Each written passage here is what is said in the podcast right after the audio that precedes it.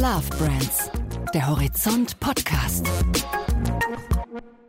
Hallo und willkommen bei unserem Podcast Horizont Love Brands. Horizont Love Brands, das ist der Podcast zu den Marken, die wir lieben und den Menschen, die an ihnen arbeiten. Mein Name ist Santiago Campillo Lundbeck und heute spreche ich mit Dennis Schmolzi, Gründer und CEO von Emma, The Sleep Company.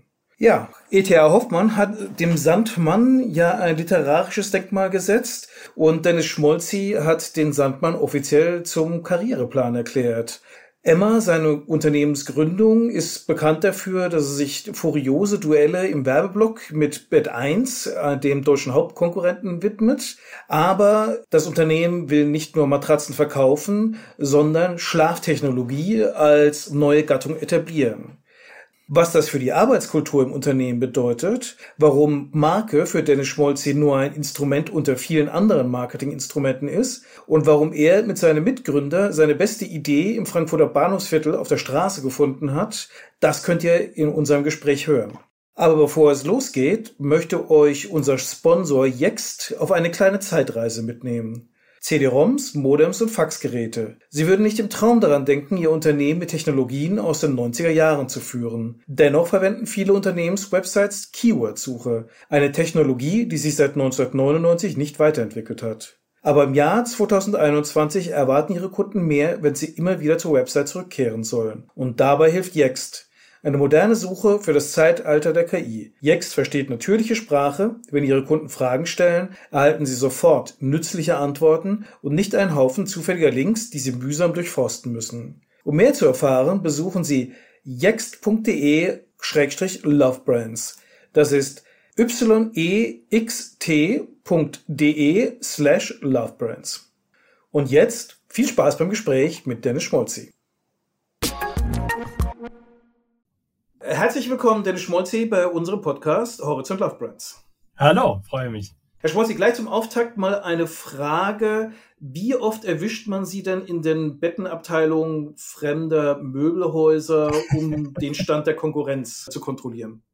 Na gut, aktuell ist natürlich die Corona-Zeit das sehr eingeschränkt, aber es ist natürlich auch immer wieder interessant, auch gerade wenn ich reise, da mal reinzuschnuppern. Als ich, es ist jetzt leider auch schon zwei Jahre her, dank Corona, in den USA war, habe ich mich tatsächlich erwischt, dass ich dann in Florida in einen nächstgelegenen Matratzenstore gegangen bin und mich mal erstmal habe beraten lassen. Aber am Ende habe ich es auch aufgelöst und habe gesagt, dass ich selber eine Firma habe, die sich mit Matratzen gut auskennt. Und dann hatten wir noch ein sehr gutes Gespräch am Ende. Erwischen Sie sich eigentlich dabei, dass Sie Freunde und Kollegen versuchen, in Gespräche über Matratzen zu verwickeln und vielleicht dann nicht immer auf die entsprechende Gegenliebe stoßen? ähm, ich muss gerade überlegen, von wem aus es mehr ausgeht. Also ob das von meinen Freunden ausgeht oder von mir ausgeht, weil ich bin schon ein sehr großer Verfechter von gutem Schlaf und auch ausreichend Schlaf. Ich bin so ein bisschen in der Generation groß geworden, oder ich weiß gar nicht, ob es Generation ist, aber sozusagen im Studium war es bei mir dann so, dass ganz viele danach in Berufe eingestiegen sind, wo man sehr lange Arbeitszeiten hat. Also ich habe einen BWL-Hintergrund, einige sind in Banken gegangen, wo man, wie man auch mal immer wieder hört, doch durchaus bis tief in die Nacht arbeitet. Ich selber war in der Beratung, da sind die Arbeitszeiten auch nicht mehr die allerbesten. Insofern habe ich da gut gelernt, dass guter Schlaf und auch ausreichend Schlaf, acht Stunden Schlaf wichtig ist. Ich stelle mir zum Beispiel selber auch inzwischen den Wecker abends, damit ich weiß, dass ich schlafen gehen soll um 23 Uhr. Insofern würde ich sagen, das ist halb halb. Also es gibt natürlich Freunde, die mich immer wieder auch um Tipps und Ideen fragen, aber ich glaube, ich bin auch einer, der immer wieder das Thema Schlaf hochhält. Äh, ich hoffe, dass ich da meine Freunde noch nicht zu sehr mitnerve. Ich bin ja Generation Golf. Sie, wenn man es jetzt vereinfacht sagt, sind Generation Red Bull. Also die Phase, wo das irgendwie cool ja. und angesagt war. Ja. Meine Hausarbeit in der Uni mache ich die ganze Nacht durch und ich trinke einfach Red Bull ja. dabei. Das gehört sich so und dann später vermutlich auch im Beruf. Ja, was ganz interessant ist, ich gehöre vielleicht zu dieser Generation. Bei mir funktioniert Koffein nicht so richtig gut. Ich habe nie gelernt, Red Bull oder andere Getränke mit viel Koffein zu schätzen, weil Koffein einfach nicht so richtig, Koffein nicht richtig anschlägt bei mir. Aber absolut, ich bin aus dieser Generation. Ich habe selber auch äh, gemacht ne, im Studium. Dann musste die Hausarbeit am nächsten Tag noch abgegeben werden, genau wie gerade beschrieben.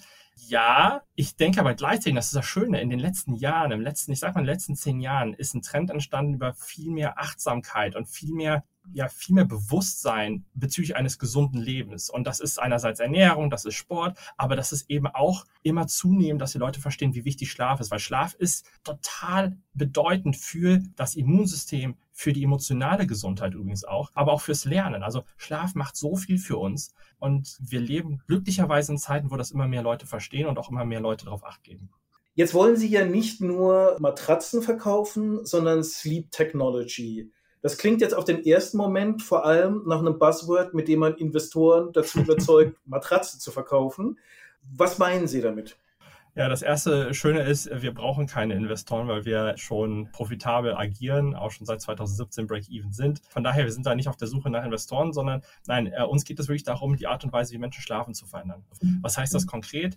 Das, was wir zum Beispiel jetzt schon sehen, ist, wir haben gerade unsere Emma Motion gelauncht. Das ist eine smarte Matratze, die erkennt, wie man auf der Matratze liegt und sich dann aktiv anpasst während des Schlafs. Also wenn man sich von der Seite auf den Rücken dreht etc. Und so denken wir weiter. Äh, und das ist erst der Startschuss für uns. Insofern, wir haben da noch einige andere Ideen in petto, an denen wir gerade arbeiten.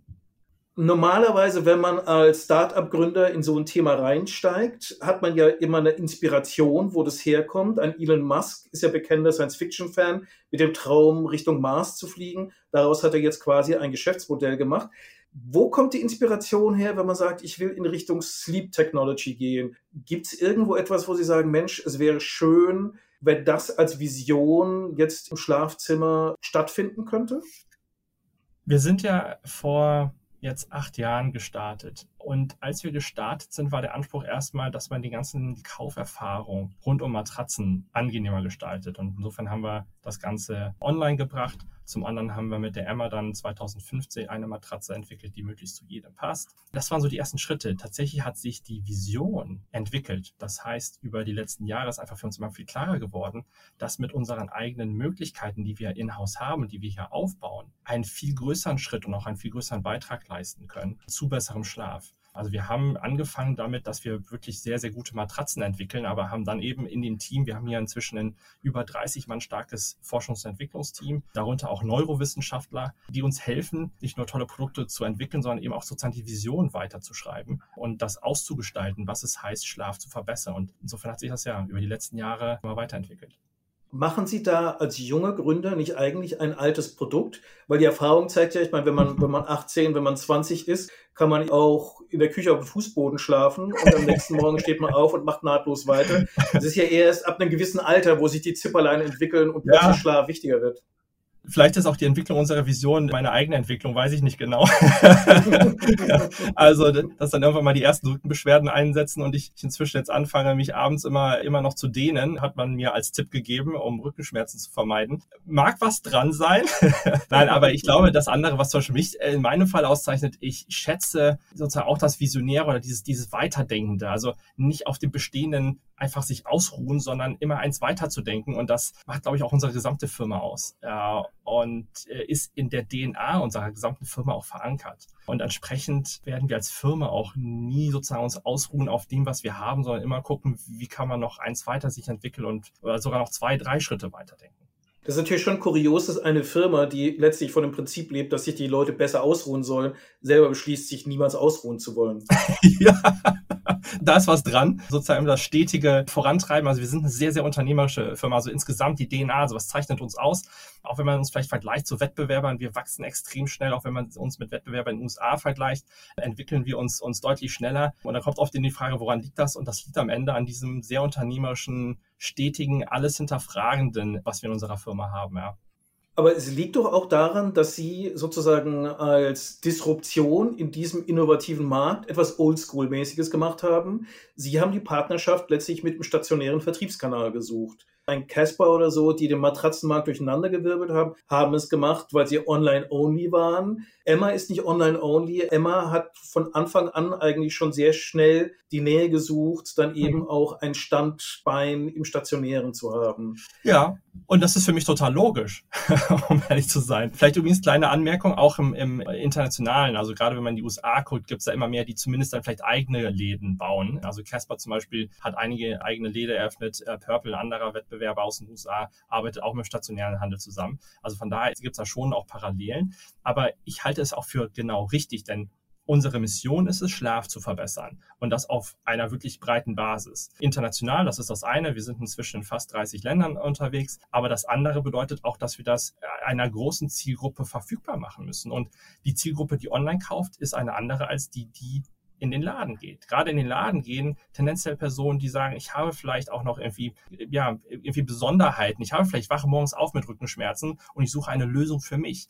Und das ist eine sehr beratungsaffine Zielgruppe, die auch in der Zukunft in den Handel gehen wird. Man kann auf zum Beispiel so Zahlen, wie viel wird online verkauft, von zwei Seiten ja auch drauf gucken. In UK, da wird inzwischen mehr als jede zweite Matratze online verkauft. Da sagt man, wow, okay, das ist schon weit. Aber Fakt ist, dass damit fast auch immer noch jede zweite Matratze offline gekauft wird. Mhm. Und das wird auch so bleiben. Es sind einfach unterschiedliche Märkte, beziehungsweise es gibt natürlich auch viele Überlappungen. Also es ist auch ein Omnichannel-Ansatz. Ne? Es gibt auch Kunden, die sagen, ich informiere mich online, aber ich traue mich dann das Produkt bei Emma nicht zu kaufen und gehe über den Store-Locator und suche mir dann nochmal ein Geschäft in der Nähe aus, wo ich es ausprobiere und wo ich es dann idealerweise auch direkt kaufe. Damit haben Matratzen doch eine gewisse Sonderrolle, weil normalerweise haben wir als Käufer Produktkategorien, wie jetzt zum Beispiel Lebensmittel oder Mode, wo wir sagen, das würde ich ganz gerne in die Hand nehmen können, das würde ich ganz gerne wirklich physisch und taktil mich überzeugen können, dass es ein gutes Produkt ist. Während andere Produkte, wie jetzt beispielsweise ein Buch, ist etwas, wo ich sage, wenn der Händler in seiner Lieferservice gut genug ist, das glaube ich dem, dass er mir das Buch irgendwie in der erhofften Qualität nach Hause liefert. Und Sie sagen, Matratzen können beides sein. Ist bei Fashion ja auch und bei Lebensmitteln auch. Also ich glaube, ganz viele bestellen auch inzwischen bei Revo oder sonstigen Lieferdiensten. Es gibt ja auch viele junge Startups jetzt, die super schnell liefern können, online. Beziehungsweise ich würde sogar noch einen Schritt weiter gehen. Eigentlich ist der Online-Kauf und vor allem das zu Hause ausprobieren enorm hilfreich für Matratzen. Also 100 Tage Probeschlafen bieten wir ja an.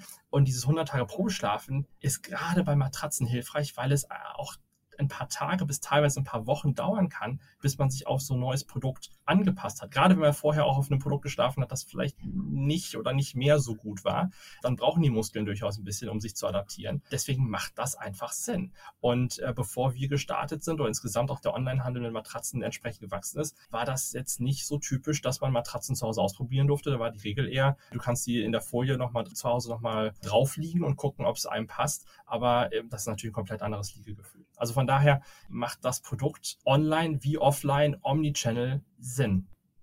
Ist das eine Frage der Zielgruppe? Also banal gesagt, ein junger Konsument hat kein Problem damit, sich die Matratze liefern zu lassen. Ist es eine Frage des Involvements? Wie lange will ich mich mit dem Thema Matratze beschäftigen? Die darüber entscheiden, gehe ich online oder gehe ich offline?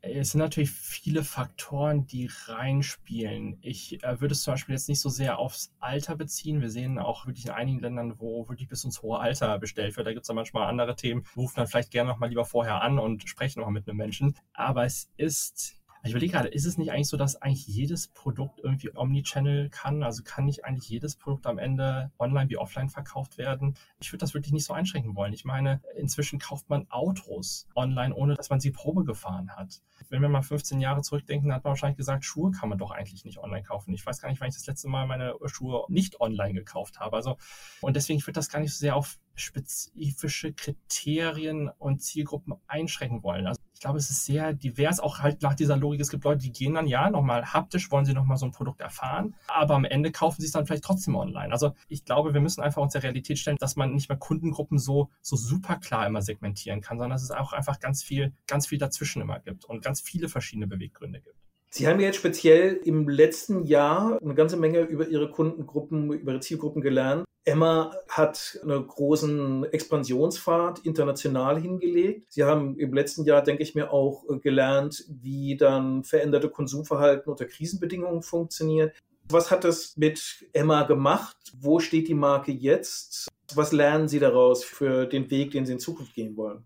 Also erstmal ist unser Ziel, die international führende Schlafmarke zu werden. Von daher ist erstmal für uns auch wichtig, dass wir international wachsen. Wir sind inzwischen wirklich von USA über Brasilien, über verschiedenste Länder in Europa, China, Indien, Japan jetzt inzwischen wirklich in, in sehr, sehr vielen Ländern, in sogar den zehn größten Märkten in unserem Bereich weltweit. Also das ist so der eine Teil, wenn wir Schlaf auf globaler Ebene verändern wollen und die führende Schlafmarke werden wollen. Der andere Teil ist, dass wir natürlich unsere Marke sozusagen auch, auch weiterdenken müssen. Das eine ist sicherlich auch eine Herausforderung in unserer Industrie, ist, dass man das emotionaler kommuniziert. Ich glaube, der Bereich, in dem wir sind, Schlaf, mal 10, 15 Jahre zurück. Ich glaube, das war, als wir auch gestartet sind, eben keine Kauferfahrung, die Spaß gemacht hat, mit fast keinen Marken, mit denen man sich emotional identifizieren konnte. Insofern, das ist sicherlich eine Herausforderung, mit der wir uns beschäftigen müssen. Aber das geht Hand in Hand auch natürlich mit der Produktentwicklung, mit der wir gerade auch schon gesprochen haben. Also, dass wir auch die Produkte weiterdenken müssen, dass wir Innovationen bringen. Wie gesagt, die smarte Matratze ist eine Sache. Wir werden jetzt eine App dazu launchen. Wir arbeiten gerade an äh, einem smarten Licht, das noch dieses Jahr auf den Markt kommen soll.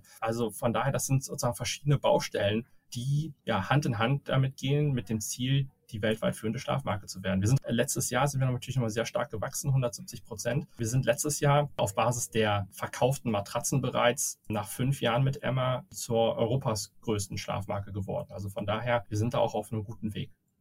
Ich vermute fast, dass es dann vielleicht irgendwann auch eine Kampagne geben wird, die meistverkaufte Matratze in Europa ist Emma.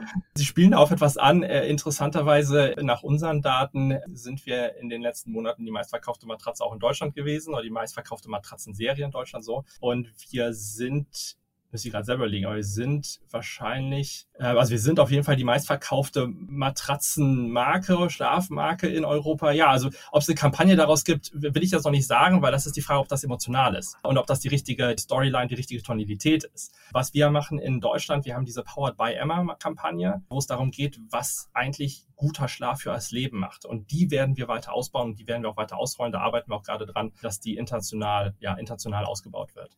Jenseits von der emotionalen Kampagne arbeiten Sie sich auch ganz gerne noch an dem vorherigen Marktführer in Deutschland oder vielleicht noch klitzekleines bisschen gefühlter Marktführer in Deutschland ab mit Bett 1. Da hat es ja dann auch mal eine Zeitungskampagne gegeben, wo nochmal nachdrücklich darauf hingewiesen worden ist, dass jetzt Emma definitiv die besser getestete Matratze ist.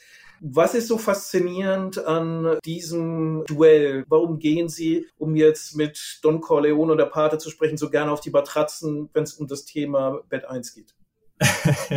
ja, ich glaube, es ist eine, es ist, äh, das ist sozusagen ein sportlicher Wettbewerb, ne, in, in dem wir da stehen. Und so haben wir, vielleicht das auch äh, zu erklären, in, in den 30 Ländern, in denen wir sind, haben wir meistens sehr lokale Wettbewerber, denen wir begegnen. Also es ist wirklich in jedem Land auch ein bisschen anders. In Deutschland ist es Wett 1 sicherlich einer der wichtigsten Wettbewerber für uns. Und insofern haben wir so einen Stiftung Warentest, der stattgefunden hatte, jetzt wieder Anfang des Jahres, einfach als Anlass genommen, eine Kampagne, die der Wettbewerber vorher gefahren hat, ja, wie soll ich sagen, darüber aufzuklären, wie sich die Verhältnisse der Noten momentan darstellen und dass eben eine Emma One Matratze, die 2019, 10, 2019 getestet worden ist, damals in der Größe 90 mal 200 hart, mit einer Note jetzt 1,7 die beste am Markt verfügbare Matratze ist, laut Stiftung Warentest. Ja, das fanden wir irgendwie, dass das fair ist, das einfach mal aufzugreifen und das zu kommunizieren. Aber es ist, das ist eine sportliche Spitze und das ist jetzt nicht die Basis unserer Kampagne. Aber ich glaube, wenn man im Wettbewerbsverhältnis ist, dann darf man auch mal auf einen Wettbewerber referenzieren. Ich glaube, das kann auch mal Spaß machen. Das kann auch polarisieren. Ich glaube, das ist auch wichtig zu sagen. Wir wussten, dass wir mit so einer Kampagne auch polarisieren können und dass es auch Leute gibt, die sagen, das finde ich gar nicht so gut, wenn man über Wettbewerber spricht und die vielleicht sogar schlecht macht. Hat das auch was mit der Tatsache zu tun, dass Emma und äh, Bett 1 ja beides Unternehmen sind, die sehr stark von einem Gründer geprägt sind? Also bei Bett 1 Adam Sütt, jetzt deutlich nochmal eine ältere Generation als Sie, aber auch derjenige, der im Prinzip dieses ganze Unternehmen aufgebaut hat und auch eine ganz klare Perspektive hat, was sein Unternehmen sein soll. Da ist ja dann auch immer die Person im Prinzip, die auch die Kultur der jeweiligen Marke prägt.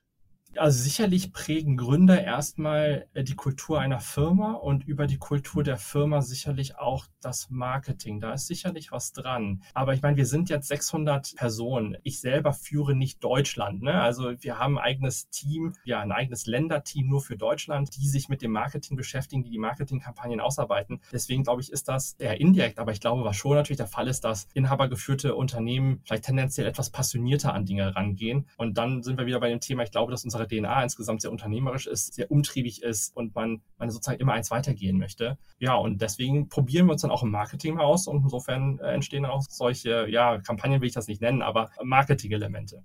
Wie sehr trifft es Sie denn, dass da äh, zumindest für den deutschen Markt äh, Bett 1 ja immer noch so ein bisschen im Werbegeschäft die Referenzmarke ist? Diese zwei Menschen liegen auf ihrer Matratze ist eine Werbung, die jeder kennt, die ja auch von diversen Wettbewerbern auch schon mal aufgegriffen, persifliert worden ist. Unter anderem Emma hat ja auch mal eine ja. Kampagne in die Richtung gemacht. Ja. Bett 1 lädt mittlerweile andere Marken sogar dazu ein, mit dem Thema ja. zu arbeiten. Wird man da neidisch und sagt, das will ich eigentlich auch haben für meine Marke? Eine Frage, macht das einen Neid? Also erstmal glaube ich, ist es Anerkennung, die man äh, dem zollen darf. Also, dass man über fünf Jahre entsprechend etwas aufgebaut hat. Also das Interessante ist ja sozusagen über fünf Jahre was aufgebaut hat, was vielleicht auch viele dann irgendwann mal als nervig empfunden haben, aber dann das sozusagen wieder zu transformieren. Also insofern glaube ich auch die Agentur, die da jetzt mit dran saß, ich glaube, da kann man einfach Respekt zollen äh, und sagen, das ist gute Arbeit. Und nichtsdestotrotz ist es dann aber so, das ist natürlich will jeder in seiner Markenbekanntheit weiter vorankommen, aber das ist dann kein Neid, sondern das ist sportlicher Antrieb. Antrieb. Also es ist dann eher bei uns, dass wir sagen, lasst uns gucken, wie wir auch weiter vorankommen. Und ich glaube, was aber auch ganz wichtig ist, dass man sich eben nicht zu sehr auf sozusagen einzelne Wettbewerber versteift, sondern auch am Ende immer wieder den Schritt zurückgeht und sagt, wo geht es denn eigentlich lang? Was ist denn unsere Mission? Unsere Mission ist nicht, uns im Wettbewerb, ob sei es in Deutschland, in Frankreich, in UK, äh, zu behaupten, sondern unser Ziel ist es, großartige Produkte zu schaffen. Und das ist wiederum dann unsere Überzeugung, dass wir durch Innovation, durch bessere Produkte dieses Ziel Schlaf weltweit zu verbessern, auch erreichen werden. Und ja, und dann ist es vielleicht auch manchmal, dass man als Inhaber dann eher, wie gerade beschrieben, wenn er sehr passioniert ist, dann vielleicht auch mal selber sich vielleicht eher den, den Schritt zurück machen muss und sich das nochmal in Erinnerung rufen muss. Aber ich glaube, es ist ganz wichtig, dass man sich auf sich selber und auf seine Mission konzentriert. Genau, insofern ist das auch da, wo die Energie von unseren 600 Leuten reingeht. Sie haben in Ihrer Kampagne Der Tag Powered by Emma definiert, was der USP von einer guten Matratze sein soll. Diese Kraft, die es dann für den Start in den Tag gibt, damit alles flutscht. Gute Werbung soll ja auch immer im Prinzip bei den Zuhörern, Zuschauern dann auch so ein Moment von, ah ja, kann ich nachvollziehen, das ist mir tatsächlich auch schon so gegangen, auslösen. Haben Sie selber anekdotisch so einen Moment, wo Sie sagen können, ja, da gab es mal diesen einen entscheidenden Tag, wo es wirklich geholfen hat, einfach gut ausgeschlafen zu haben?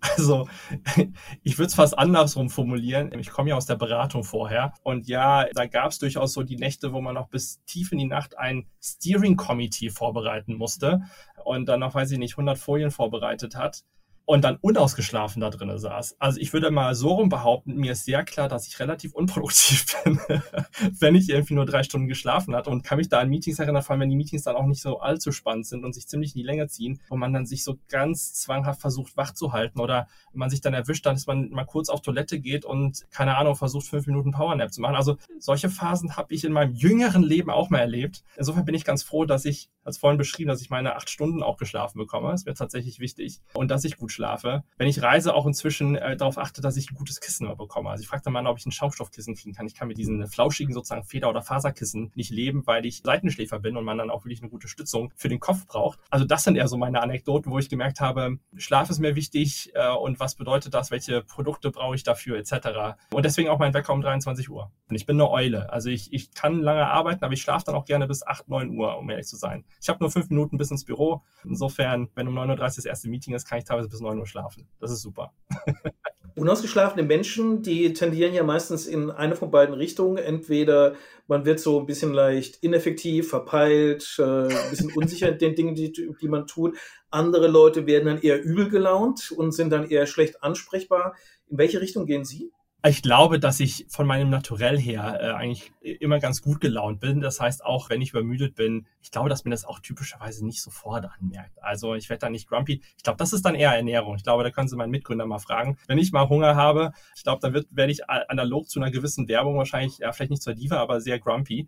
das ist, das ist eher so, das ist eher so ein Thema. Also sollte Snickers mal eine Deutschlandkampagne machen, dann wissen die, wo sie anklopfen genau. können. Dürfen mich gerne als Testimonial anfragen, genau. Das Thema gut gelaunt passt ja auch ein bisschen zu der Geschichte, die Sie jetzt so von der Karriere her genommen haben. Sie haben mir gesagt, dass eigentlich mal so die Idee war, im Freizeitpark Geschäft zu machen. Ja. Phantasialand war sozusagen Ihre erste Option. Dann haben Sie sich eher für Slumberland entschieden. Was war denn so Gab es da mal eine ernsthafte Überlegung, wo Sie geschaut haben, geht tatsächlich irgendwas disruptiv mit Achterbahnen?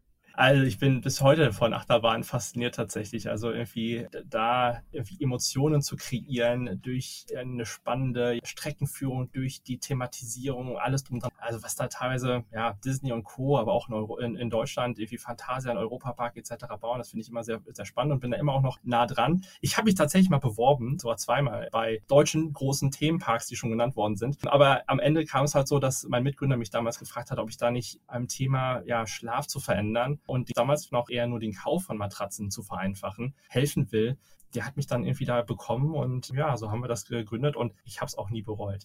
Und wer weiß, vielleicht, keine Ahnung, vielleicht gibt es irgendwann mal 20 Jahre nochmal die Möglichkeit, nochmal irgendwie eine Achterbahn mitzugestalten. Aber das ist, glaube ich, sehr weit draußen. Aber Sie haben ja Ihre Start-up-Karriere im Prinzip begonnen nach einer akademischen Hintergrund, äh, zuletzt dann hier in Frankfurt studiert. Von diesem Punkt aus, so aus Frankfurt, Bankfurt zu sagen, jetzt will ich Start-up-Gründer werden, ja. das ist ja. ein bisschen so, als ob man irgendwie in der bayerischen Provinz feststellt, man möchte Musical-Star werden. Man ist ein bisschen deplatziert. War das für ähm. Sie ein Hindernis? Hat sich das irgendwie falsch angefühlt? Ja, interessanterweise hatten wir im ersten Jahr tatsächlich gedacht, wir haben in Frankfurt gegründet, weil wir hier waren. Und wir hatten im ersten Jahr gedacht, gehabt, hm, wir müssen dann irgendwann wohl nach Berlin gehen, weil da ja irgendwie alle gründen. Ich habe inzwischen eine relativ klare Meinung dazu, dass das gut war, dass wir hier gegründet haben und hier auch sind. Ich glaube, der Kampf ums Talent ist hier geringer, beziehungsweise außerhalb Berlins, würde ich so sagen, geringer und die Fluktuation damit bei Mitarbeitern geringer. Was natürlich hilft, wenn man ein exzellentes Team nachhaltig aufbauen will. Und dann kommt natürlich noch dazu, dass hier im Rhein-Main-Gebiet exzellente Universitäten drumherum sind, wo wir natürlich auch sehr viel rekrutieren. Also von daher, wir sind mit dem Standort enorm zufrieden. Also neben auch logistischen Themen irgendwie sehr zentral gelegen, aber wir kriegen einfach exzellente Talente und das ist auch eines unserer größten Herausforderungen übrigens. Wir können viel über Marke und Co. sprechen, aber äh, um das eigentlich alles zu erreichen, unsere Ziele zu erreichen, auch als, als Schlafmarkt und die Technologie, die wir entwickeln, das zu stemmen, brauchen wir ein exzellentes Team. Und wir haben jetzt 600 Leute. Letztes Jahr haben wir etwa 300 Leute in der Corona-Krise alleine aufgebaut. Also die Hälfte des Teams ist in der Corona-Krise dazugekommen. Und wir haben alleine jetzt 200 Positionen wieder offen. Wir wachsen enorm schnell und eine der größten Herausforderungen sind, die richtigen Leute zu finden, die zu uns passen. Und da sind wir aber mit Frankfurt sehr glücklich. Wobei wir auch inzwischen weitere Standorte haben. Also wir sind in Frankfurt mit 500 Leuten, 80 Leute etwa in Manila und haben jetzt die Standorte in Shanghai und Lissabon noch aufgemacht. Wie schnell muss man denn da als Gründer das Thema Personalführung lernen? Weil ich unterstelle mal, als Berater haben Sie im kleinen Team gearbeitet, wo man im wahrsten Sinne des Wortes auf Augenhöhe ist. Plötzlich sind Sie aber dann der Boss, der die Ansagen machen muss und der zumindest ausstrahlen muss, dass er immer und jederzeit Bescheid weiß, was jetzt eigentlich angesagt ist. Ja, man sollte es aus meiner Sicht sehr zügig lernen, aber man wächst auch ein bisschen mit der Aufgabe. Das war bei mir der Fall. Als wir gestartet waren, hätte ich mir niemals vorstellen können, eine Firma zu leiten, die 600 Leute hat. Und aber dass es so wichtig ist, das sollten Gründer aus meiner Sicht auch verstehen. Ich bin der Überzeugung, dass im schnell wachsenden Unternehmen das ganze Thema People- und Organisationsdesign die strategisch wichtigste Funktion ist. Insofern, ich beschäftige mich selber 60 Prozent meiner Zeit mit genau diesen Themen, also People- und Organisationsdesign weil man ja als Gründer, wenn man wächst, das nicht mehr alles selber stemmen kann und man da selber gar nicht mehr dran ist. Wir ja gerade über jetzt einen Markt Deutschland gesprochen haben, wir haben 30 Märkte, die kann ich ja nicht alle selber machen, also keinen davon mache ich selber. Deswegen ist es so wichtig, dass man ein exzellentes Team baut und das geht dann nur darüber, indem man versteht, wie man diese, ja, die Seite People und Organisationsdesign meistert. Das Stichwort exzellentes Team ist ja natürlich ein ganz spannendes, denn mittlerweile gerade unter der großen Überschrift New Work werden da ja eine ganze Menge Aufgaben drunter gelistet. Zum einen von den Menschen, die man reinholen will, sprich, habe ich eine gewisse Diversity in meinem Team drin? Habe ich eine interne Kultur, die jetzt auch junge Talente wirklich reinholt, begeistert und für mich dann auch motiviert? Aber eben auch die Frage, wie stelle ich sicher, dass die Leute, die ich reinhole, zu dem, was meine Marke sein soll, auch tatsächlich passen? Und dann last but not least auch die Frage, wie kriege ich die Leute, die die nötigen technologischen Qualifikationen und idealerweise so den Blick nach vorne haben, um bei mir Dinge zu tun, die die Konkurrenz nicht kann, vielleicht auch nicht will. Wie priorisieren Sie das und was hat sich dann in der Realität bewährt?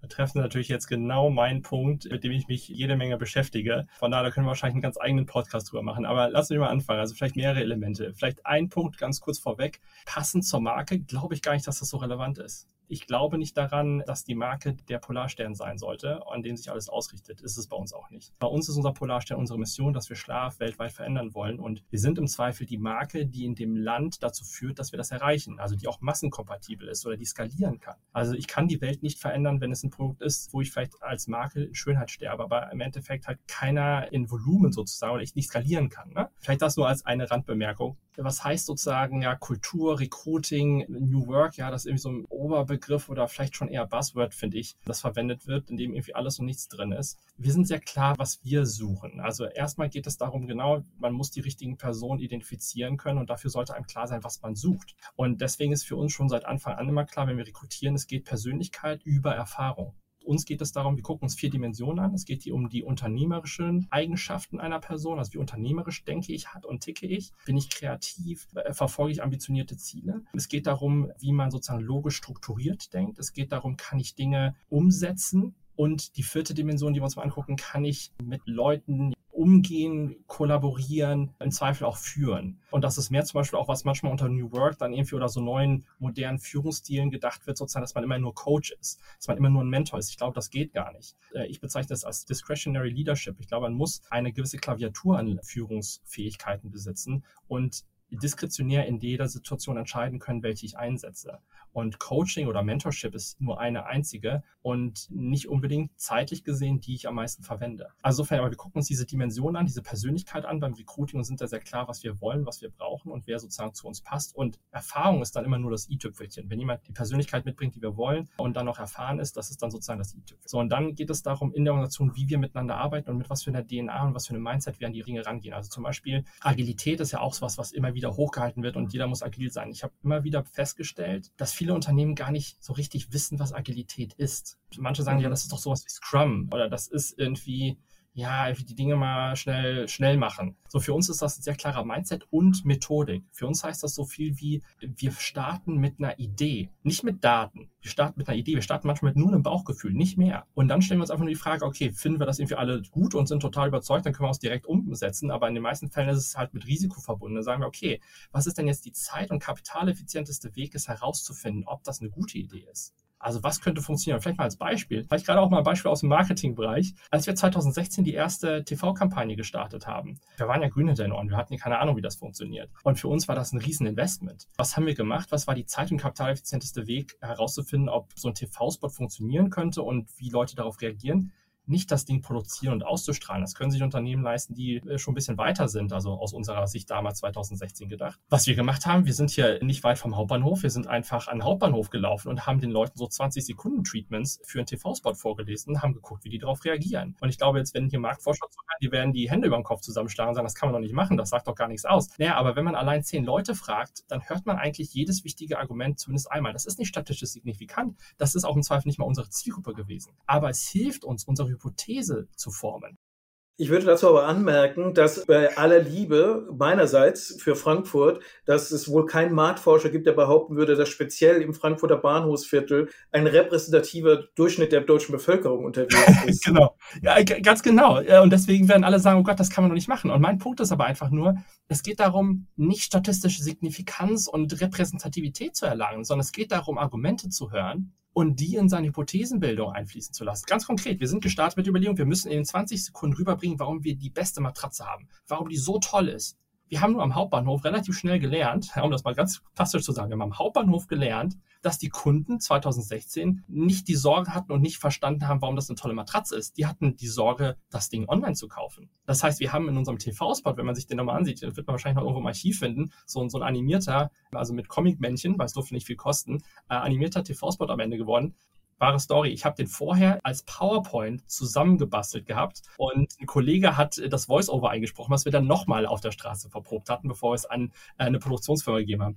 Also war wirklich äh, wilder Westen ein bisschen, aber es hat funktioniert, weil wir haben am Hauptbahnhof dann gelernt, okay, lass uns viel mehr Zeit darauf verbringen, dass es risikolos ist, eine Matratze online zu kaufen. Dass es 100 Tage äh, nicht der Probestrafen gibt, eine Geld-Zurück-Garantie gibt, sozusagen die Sorgen zu nehmen. Und wir sind halt erstmal so gestartet, wir müssen noch erklären, warum das Produkt so toll ist. Und das sind so Lernerfahrungen, die man aus aus sowas rausziehen kann. Ja, das ist statistisch nicht signifikant, das ist nicht die relevante Zielgruppe, aber wir haben jede Menge gelernt und das haben wir gelernt innerhalb von einem halben Tag.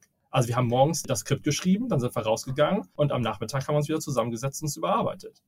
Ich höre da auch heraus, dass Sie vielleicht ein Vertrauensproblem gegenüber Agenturen haben, weil auch in Frankfurt hätte es bestimmt die ein oder andere Agentur gegeben, die sehr, sehr gerne auch innerhalb von einem halben Tag bei ihm vorbeigekommen wäre, um mit ihm da in den Pitch zu gehen, ja. was man daran ja, besser hätte machen können. Nein, aber also nochmal 2016, da waren wir irgendwie drei Jahre alt und haben, ich weiß gar nicht, fünf Millionen umgesetzt oder so. Das müsste selber jetzt nachgucken. Also wir waren eine kleine Firma, wir haben uns das nicht leisten können. Wir sind mit eigenem Geld gestartet damals, äh, Manuel, mein Mitgründer und ich. 2015 hatten wir dann so eine erste kleine Finanzierungsrunde bekommen. Also wir haben auch nie viel Geld eingesammelt. Also wir haben fünf Millionen Euro an Eigenkapital nur eingeworben. Dafür, dass wir jetzt letztes Jahr 405 Millionen Millionen Euro umgesetzt haben, ist das ziemlich kapitaleffizient. Also von daher ist das nicht eine Skepsis, aber was wir schon sehen, das betrifft jetzt nicht äh, die, die Marketingindustrie und Agenturenwelt. Wir arbeiten mit sehr vielen Agenturen auch inzwischen zusammen, so ist es nicht. Aber insgesamt sehen wir auch immer wieder, dass wenn man mit externen zusammenarbeitet, dass die manchmal mit unserer Geschwindigkeit nicht mithalten können.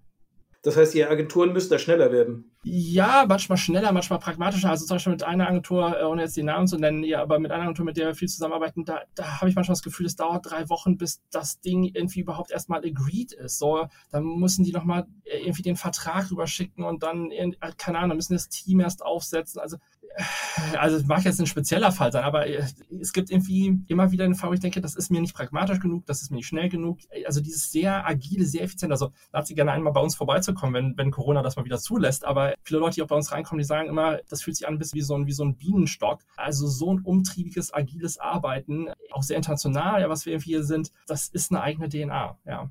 Und das ist eine eigene Geschwindigkeit. Ich hatte schon, ich hatte schon Mitarbeiter eingestellt, die, die kamen von etwas größeren Unternehmen, die gesagt haben, boah, das ist mir zu langsam, ich möchte irgendwie in einem viel schneller lebigen, agileren Umfeld arbeiten, die mir dann nach drei Monaten gesagt haben, Dennis, ich hätte nicht gedacht, dass ich das Gefühl habe, ich bin einer der langsamsten hier. ich glaube, wir haben schon eine, also eine gewisse Geschwindigkeit, ich meine, sieht es ja auch in den Wachstumszahlen. Also wir sind letztes Jahr 170 Prozent gewachsen, auch dieses Jahr werden wir wieder sehr ambitioniert wachsen. Das kommt ja nicht von ungefähr. Also von daher sind auch manchmal externe Partner nicht schnell genug und äh, deswegen ist auch Recruiting so wichtig, dass wir die richtigen Leute für uns finden, die mit dieser Geschwindigkeit nicht nur umgehen können, sondern daran Spaß haben. Also wer kommt zu uns? Es kommen bei uns Leute zusammen, die einfach Spaß daran haben, herausfordernde Probleme mit inspirierenden anderen Leuten zu, zu lösen in einer hohen Geschwindigkeit. Ihre Beratungszeiten sind schon ein bisschen länger vorbei. Trotzdem schlüpfen Sie doch nochmal in die alte Rolle zurück und geben Sie den Hörern, die unser Podcast auch in der Agenturszene hat, vielleicht einfach mal so drei Tipps. Wie kriegt man mehr Tempo, mehr Bereitschaft für Agilität in eine Unternehmensstruktur rein? vielleicht der allererste Punkt vorweg außerhalb der Klammer ist, ich glaube, dass Change Management immer schwieriger ist, als wenn man von der grünen Wiese sozusagen anfangen kann und das von Anfang an gebaut hat. Also was gut ist, dass Manuel und ich, glaube ich, als Gründer von Anfang an diese Geschwindigkeit vorgegeben haben und diese Agilität, den Pragmatismus gelebt haben. Aber ich glaube, dass ein wichtiger Moment ist, erstmal zu reflektieren, dass man Dinge verändern sollte. Und dann, was mir sehr geholfen hat, sind Diskussionen mit anderen Gründern. Es sind auch bestimmte, ich sag mal, Bücher. Es gibt sowas wie Scaling Up, also wie man sozusagen seine Organisation aufstellt. Ich glaube, das ist dann eher so der Punkt, um dann die Transformation hinzubekommen, dass man sich mit seiner Organisation, dem Organisationsdesign beschäftigt. Da geht es darum, in welcher Geschwindigkeit, in welchen Rhythmen mache ich eigentlich Meetings, wie sind die möglichst effizient. Also es gibt ja ganz viele Unternehmen, also wir haben auch jede Menge Meetings, äh, ja, leider, aber wo man irgendwie das Gefühl hat, die Meetings sind ineffizient. So, man hat immer so eine Stunde Stunde. Vor ein paar Jahren hatten wir auch mal den Hang, dass jedes Meeting eine Stunde war. Aber Fakt ist doch, wenn man eine Stunde einstellt, dann ist es auch eine Stunde. Selbst wenn man es mhm. effizienter auch nur in 20 Minuten hinbekommen könnte. Deswegen haben wir irgendwann mal definiert, zum Beispiel, es gibt bestimmte Typen von Meetings. Es gibt zum Beispiel Alignment at Decision-Making Meetings. Da kommen so viele Leute wie möglich eigentlich zusammen. Alle, die damit irgendwie einen Kontaktpunkt haben, sollen zusammenkommen besprechen die vorhandenen Argumente, tauschen die aus und treffen eine Entscheidung. Und dann hat man innerhalb von einer halben Stunde eine Entscheidung getroffen. Vis-à-vis, das ist nämlich so die Alternative, die ich auch oft sehe, wenn man so bilaterale Alignments macht. Ne, dann stellt man sich erstmal mit seinem Teamleiter ab, dann darf man aufs andere Team zugehen und dann geht man an, weiß ich nicht, den, den Country Manager und der hat dann nochmal einen guten Punkt und man fängt wieder von vorne an, äh, das Ganze zu bearbeiten. Das dauert dann zwei Monate im Zweifel, bis man wirklich eine Entscheidung hat, versus 30 Minuten, in denen man alle einmal zusammengebracht hat. So, also von daher, man sollte sich mit der Organisationsstruktur beschäftigen und eben mit welchen Leuten man hat. Ich glaube, wir sind eine Firma, die auch nicht für jeden geeignet ist. Wir überarbeiten gerade sozusagen unsere Recruiting-Webseite auch und wir belegen gerade so einen kleinen Test einzuführen, durch den man sich erst durchklicken muss, bevor man sich bewerben kann,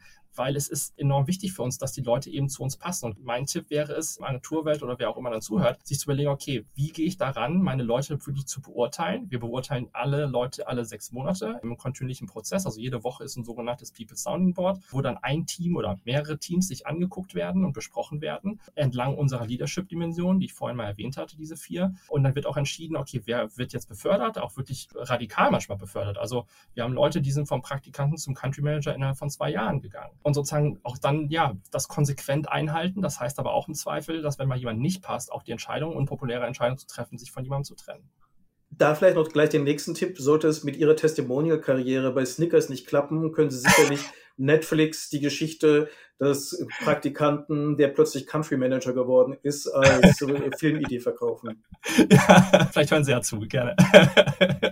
Aber da würde ich auch nochmal ganz gerne einhaken, ganz ketzerisch die Frage, hat es vielleicht auch was damit zu tun, dass es eine Unternehmenskultur ist, die zu einem sehr jungen Unternehmen passt? Weil Sie äh, gehören ja, obwohl Sie ja jetzt nicht wirklich alt sind, gehören Sie ja faktisch schon zur Seniorabteilung Ihres Unternehmens, so rein vom statistischen Schnitt. Ja. Ist die Art von Unternehmen, die Sie machen, letztlich nur mit einem jungen Team machbar, was noch auf Rock'n'Roll steht? Und wird es dann irgendwann mal schwierig, wenn Leute bei Ihnen 10, 20 Jahre sind und eher mehr so behäbiges Opern Konzertgefühl haben wollen. Also erstmal ist richtig, dass wir tatsächlich ein Durchschnittsalter eher von knapp 30 haben. Worauf basiert das? Es basiert auf einer ganz simplen Herausforderung. Ich hatte vorhin beschrieben, dass wir Persönlichkeit über Erfahrung rekrutieren. Und man wird natürlich über 10, 20, 30 Jahre sozialisiert. Und eines unserer großen Herausforderungen, weil wir brauchen eigentlich auch Erfahrung. Also wenn man mal sozusagen einen Schritt zurückgeht, natürlich drei Jahre zurück, wir hatten eigentlich keine Ahnung von Marke, wenn ich mal sehr selbstkritisch das sehr klar formulieren kann. Äh, insofern, wir brauchen Leute, die zum Beispiel von Marke Ahnung haben, wir brauchen Leute, die was von Supply Chain verstehen, wir brauchen Leute, die, die von den jeweiligen Ländern was verstehen. Also jedes Land ist auch anders. So, und wie, wie kombiniert man das? Ja, das ist dann oft diese Herausforderung, Leute zu finden, die nicht von einem, ja, sehr corporate, wenn ich das mal so bezeichne, da von einem Corporate-Umfeld sozialisiert worden ist, sondern zumindest mal die Agilität noch bewahrt haben. Wir haben auch echt ganz großartige Beispiele in unserer Firma, auch gerade im, im Retail-Bereich, wo wir eben genau die Kontakt und die Erfahrung auch brauchen. Ja, da haben wir Mitarbeiter, die nochmal eine deutliche Schippe älter sind als ich, die aber diese Agilität sich bewahrt haben und die einfach so perfekt zu uns passen, zu unserer DNA, zu unserer Kultur. Aber die zu finden, ist nicht immer einfach. Und ich glaube aber, wenn immer mehr Firmen sich auch sozusagen transformieren und vielleicht dann auch Leute umdenken und umdenken müssen und umlernen müssen, dass sich das sozusagen auch ein bisschen rauswächst. Ja. Aber es ist eine unserer Herausforderungen im Recruiting. Insofern, falls ein Zuhörer jetzt gerade denkt, genau so geht's mir gerade, ich bin im Corporate-Umfeld und will unbedingt in was viel Agileres, dann darf er sich gerne mal bei uns auf der Webseite umgucken. Wir haben ja 200 Positionen offen, also in allen Bereichen. Also freie Auswahl bei der geeigneten Jobsuche. Genau. Äh, eine Herausforderung habe ich natürlich nicht verdrängt. Sie haben vorhin einen Satz gesagt, der natürlich jetzt für ein äh, Magazin wie unseres, das sich mit Marketing beschäftigt, ja schon fast Gotteslästerung ist, dass es im Endeffekt bei Mitarbeitern gar nicht so darauf ankommt, dass sie markenaffin sind und dass Marke gar nicht so im Mittelpunkt stehen soll, sondern dass es darum geht, dass viele Leute das Produkt kaufen. Wie nähern Sie sich denn jetzt dem Thema Marke an? Vor drei Jahren wussten Sie noch nicht so richtig viel über Marke. Was wissen Sie heute über Marke und ist Ihnen Marke denn als Thema wichtiger geworden in den letzten drei Jahren?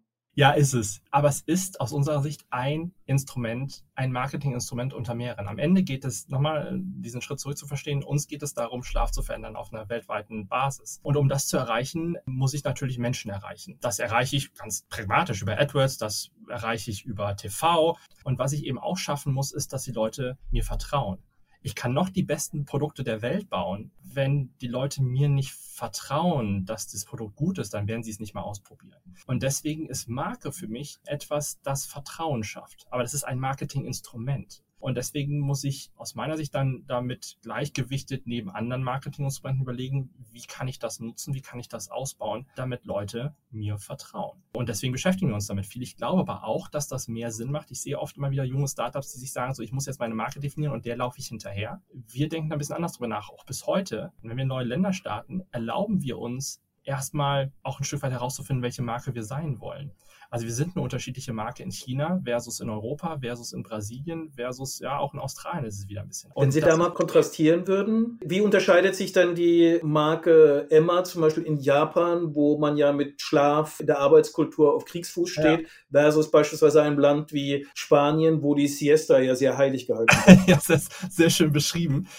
Wahrscheinlich kann ich nicht so sehr Japan verwenden, weil wir da gerade gestartet sind. Wie beschrieben, wir finden es erst ein Stück weit raus. Also ich bin ja kein Schlafexperte für Japan, aber was uns auszeichnet, ist, wir lassen uns auf die Märkte ein und wir, wir lernen von den Märkten in den ersten Monaten. Aber vielleicht kann ich China verwenden. Unsere Positionierung in China wird noch viel mehr in eine Lifestyle-Richtung gehen und in China wird es auch um Schönheit gehen. In Europa muss ich nicht darüber sprechen, dass äh, Schlaf einen schöner macht. In China ist das ein Thema. Und so sind die Positionierungen unterschiedlich. Auch Preis ist jetzt nicht per se eine Positionierung, aber in Europa sind wir günstiger positioniert als in Australien zum Beispiel. Also von daher gibt es Unterschiede und das ist für uns okay. Wir haben nicht den Anspruch, dass wir eine globale Schlafmarke sind, die überall 100% gleich verstanden wird. Wir sind fairerweise auch kein Coca-Cola-Produkt, das in jedem Land dann wieder gekauft wird. Also wenn ich halt reise äh, und selbst wenn ich dann eine Emma dort sehe und dann vielleicht eine kleine kognitive Dissonanz bekomme, weil ich dann plötzlich in China sehe, okay, die machen mich sogar schöner im Schlaf. Ich glaube, dass das Risiko relativ überschaubar ist für die Marke in dem jeweiligen Land. Und deswegen ist es für uns zumindest mal in unserem aktuellen Entwicklungsschritt, total in Ordnung und aus meiner Sicht sogar andersrum. Ist es sogar richtig,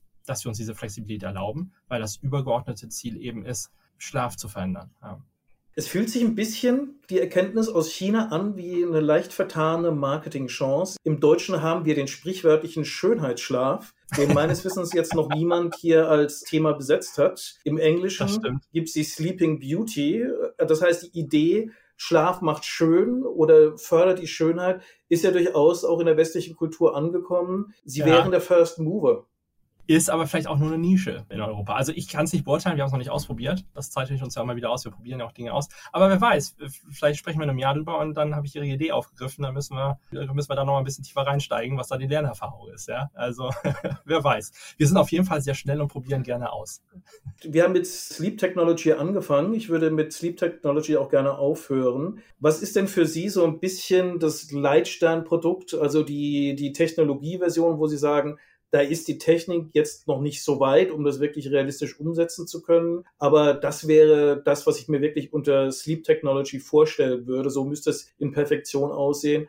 Und vielleicht im Kontrast, gab es mal eine Technologieidee, die Ihnen dann am Ende zu verrückt war, um zu sagen, das hat irgendwie auch nur ansatzweise die Chance, ein Erfolg zu werden. Ja, wir, wir sind ja Gott sei Dank sehr nah dran auch an, an, an Forschungsthemen und da gibt es schon einige Sachen, die fühlen sich so ein bisschen nach Science Fiction an, aber die sind total spannend. Also es geht so äh, zum Beispiel um das Thema, was man im Schlaf lernen kann. Warum sollte es eigentlich nicht irgendwann mal die Möglichkeit geben, dass wir unser Gehirn so stimulieren nachts, dass wir vielleicht Dinge lernen? Man kann ja heute schon sozusagen nachweisen, dass man im Schlaf ja Dinge lernen kann, dass man vielleicht auch mindestens auch Dinge vertiefen, wiederholen kann. Da gibt es auch sozusagen Ansätze, dass man akustische Signale dann nachts nutzt. Das ist aber noch sehr rudimentäre Forschung. Aber wenn ich, also so habe ich jetzt mal Ihre Frage verstanden, wenn ich mal sozusagen sehr breit und sehr weit denke, dann sollte das darüber hinausgehen, dass man ergonomisch liegt und dass man gut liegt. Das ist schön, das ist für mich aber Stufe 1. Insofern äh, fangen wir jetzt sozusagen an, dann sozusagen der Stufe 2 zu arbeiten und ja, nachts vielleicht eine neue Sprache zu lernen, das wäre dann vielleicht dann die Stufe 3. Ja. Und wann es die gibt, das weiß ich leider noch nicht.